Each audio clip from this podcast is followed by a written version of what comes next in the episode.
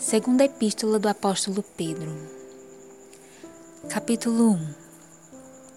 Simão Pedro, servo e apóstolo de Jesus Cristo, a todos vocês que por meio da justiça de nosso Deus e Salvador Jesus Cristo, receberam a fé que é preciosa como a nossa.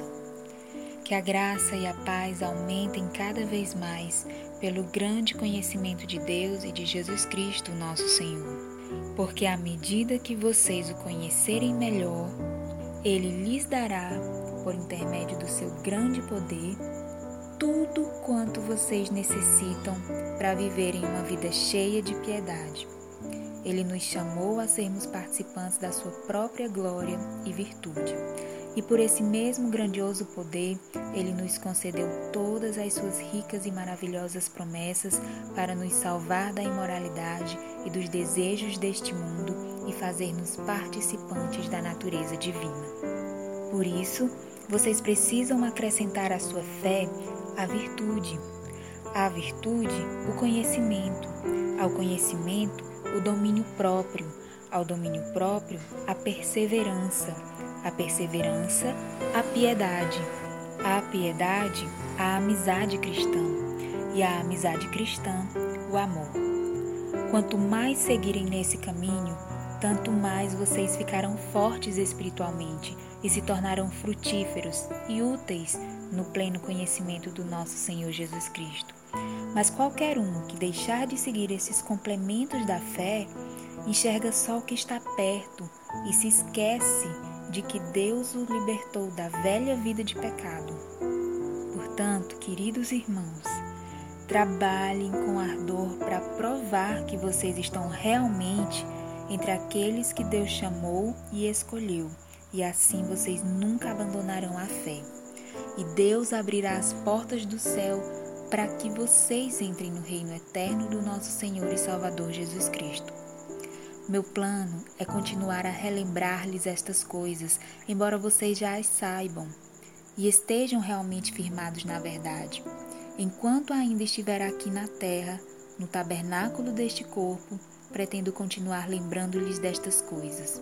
O Senhor Jesus Cristo, porém, mostrou-me que os meus dias aqui na terra já estão contados e que em breve deixarei este tabernáculo. Espero gravar estas coisas tão claramente em vocês que se lembrarão delas muito tempo depois da minha partida, porque nós não temos contado fábulas a vocês quando lhes explicamos o poder do nosso Senhor Jesus Cristo e da sua vinda. Nossos próprios olhos viram o esplendor da Sua Majestade, pois ele recebeu honra e glória da parte de Deus, o seu Pai, quando pela suprema glória lhe foi dirigida a voz, dizendo: este é o meu filho muito amado, em quem me agrado. Nós mesmos ouvimos essa voz vinda dos céus quando estávamos com ele no monte sagrado. Portanto, nós vimos e tivemos a prova de que tudo quanto os profetas disseram cumpriu-se. Vocês farão bem em prestar toda a atenção a tudo que eles escreveram como luzes que brilham em lugares escuros até que o dia clareie e a estrela que anuncia uma nova manhã brilhe em seus corações. Acima de tudo, saibam que nenhuma profecia da Escritura jamais foi inventada pelo próprio profeta, porque jamais uma profecia veio da vontade humana. Foi o Espírito Santo quem lhes concedeu mensagens verdadeiras da parte de Deus. Capítulo 2 No passado, também havia falsos profetas no meio do povo, tal como haverá falsos mestres entre vocês. Esses contarão com habilidade as suas mentiras sobre Deus, até mesmo voltando-se contra o seu próprio Senhor, que os comprou. Porém, o fim deles será repentino e terrível. Muitos seguirão seus ensinos imorais e por causa deles, Cristo e o seu caminho serão escarnecidos. Esses mestres, em sua ganância, dirão qualquer coisa para se apossarem do dinheiro de vocês, mas Deus já os condenou há muito tempo e a destruição deles está a caminho. Porque Deus não poupou nem os anjos que pecaram, mas os lançou no inferno, acorrentados em abismos escuros até o dia do juízo. E ele não poupou nenhuma das pessoas que viveram nos tempos antigos, antes do dilúvio, com exceção de Noé, o único homem que falava a favor de Deus e a sua família de sete pessoas. Naquela ocasião, Deus destruiu completamente o mundo inteiro de homens ímpios por meio do dilúvio.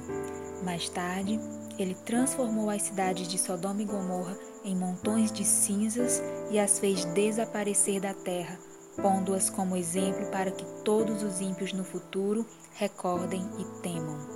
Mas ao mesmo tempo, o Senhor resgatou Ló de Sodoma, porque ele era um homem justo, aflito com a tremenda maldade que via por toda a parte ao redor dele, pois, vivendo entre eles dia a dia, aquele justo vivia muito agoniado ao ver e ouvir as coisas más que eles faziam.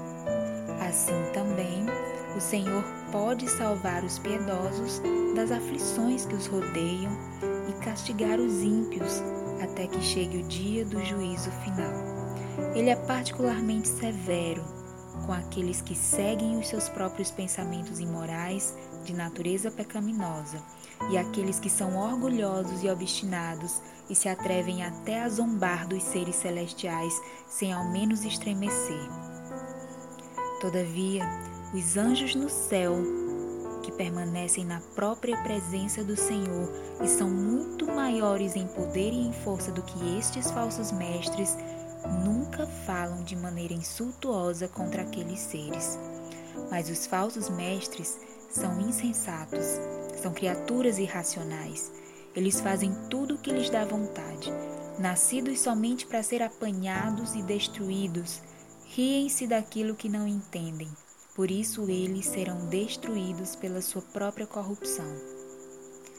Essa é a retribuição que estes mestres terão pela sua própria injustiça, pois eles vivem dia a dia em prazeres pecaminosos, são uma vergonha e uma mancha no meio de vocês, e os enganam, vivendo em pecado repugnante, enquanto juntam-se a vocês em suas festas fraternais como se fossem homens sinceros. Eles têm os olhos cheios de adultério e são gananciosos. Filhos malditos, desviaram-se do caminho e perderam-se como Balaão, filho de Beor, que se deixou levar pelo amor ao dinheiro que poderia ganhar fazendo mal. Porém, Balaão foi impedido em seu procedimento louco quando a sua jumenta, um animal mudo, lhe falou com voz humana, recriminou e repreendeu as loucuras do profeta. Esses homens são tão inúteis quanto fontes de água que secaram, prometendo muito e não dando nada são inconstantes como nuvens levadas por ventos tempestuosos, estão condenados aos abismos eternos das trevas. Eles se gabam orgulhosamente dos seus pecados e das suas conquistas e se utilizam da imoralidade como isca para atrair de volta ao pecado aqueles que acabaram de livrar-se dessa vida pecaminosa. Prometem liberdade a essas pessoas, mas eles mesmos são escravos da corrupção porque a pessoa é escrava daquilo que a domina. Pois quando uma pessoa se livra dos caminhos pecaminosos do mundo, ao aprender acerca do nosso Senhor e Salvador Jesus Cristo e depois se deixa emaranhar pelo pecado e se torna novamente escrava dele, fica em pior estado do que antes. Seria melhor nunca ter sabido nada acerca do caminho da justiça do que aprender a respeito dele e depois disso dar as costas aos mandamentos santos que lhe foram dados. Há um velho ditado que diz o seguinte: o cachorro volta a comer a comida que vomitou, e ainda, a porca é lavada apenas para voltar e revolver-se de novo na lama. Isto é o que acontece com aqueles que voltam novamente para o seu próprio pecado. Capítulo 3 Esta é a minha segunda carta a vocês, queridos irmãos. E em ambas eu tenho procurado relembrar-lhes fatos que vocês já conhecem, fatos que aprenderam dos santos profetas e de nós, os apóstolos, que lhes levamos as palavras do nosso Senhor e Salvador. Em primeiro lugar, desejo lembrar-lhes que nos últimos dias haverá escarnecedores que farão todo o mal que eles mesmos puderem imaginar e se rirão da verdade. Esta será a sua maneira de argumentar. Jesus prometeu voltar, não foi? Então, onde está ele? Ele não virá nunca. Ora, até onde qualquer um pode lembrar-se, tudo tem permanecido exatamente como era desde o primeiro dia da criação. Eles esquecem deliberadamente este fato. Deus, há muito tempo, fez os céus pela palavra da sua ordem e usou as águas para formar a terra e cercá-la. E pela água, Deus destruiu o mundo com um poderoso dilúvio. E Deus ordenou que a terra e os céus fossem reservados para o fogo, guardados para o dia do juízo, quando todos os homens ímpios perecerão. Mas não se esqueçam disto, queridos amigos. Para o Senhor, um dia é como mil anos, e mil anos são como um dia. Ele não está sendo vagaroso com a sua volta prometida, embora por vezes pareça assim. Mas ele está esperando com paciência, porque não quer que ninguém pereça, e está dando mais tempo para os pecadores se arrependerem. O dia do Senhor virá com toda a certeza, tão inesperadamente como um ladrão. Então, os céus desaparecerão com um terrível estrondo, e os corpos celestes serão consumidos pelo fogo, e a terra e tudo quanto está nela serão queimados. E assim, já que tudo ao nosso redor se derreterá, que vidas santas e piedosas nós devemos viver. Vocês devem aguardar ansiosamente aquele dia e apressá-lo, o dia em que os céus serão destruídos pelo fogo e os elementos se derreterão e desaparecerão em chamas. Nós, porém, estamos aguardando ansiosamente a promessa divina de novos céus e nova terra, depois disso tudo, onde habita a justiça. Queridos amigos, enquanto vocês estão esperando que essas coisas aconteçam, esforcem-se para viver sem pecar e andem em paz com todo mundo, inculpáveis, a fim de que ele se agrade de vocês quando voltar. E lembrem-se por que ele está esperando. Ele nos está dando tempo para anunciar a sua mensagem de salvação aos outros. O nosso amado irmão Paulo já falou com grande sabedoria acerca dessas mesmas coisas em muitas das suas cartas. Algumas explicações dele não são fáceis de entender, e há pessoas instáveis e ignorantes que sempre estão buscando alguma interpretação fora do comum. Elas torceram as cartas dele de todos os lados, dando um significado completamente diferente daquilo que ele queria dizer, tal como fazem com as outras partes das Escrituras. Mas o resultado será a ruína deles. Eu estou advertindo vocês de antemão, queridos irmãos, para que possam vigiar e não ser levados pelos erros desses homens maus, a fim de que vocês mesmos não sejam confundidos também e caiam, mas cresçam em força espiritual e conheçam melhor o nosso Senhor e Salvador Jesus Cristo. A Ele seja a glória, tanto agora como eternamente.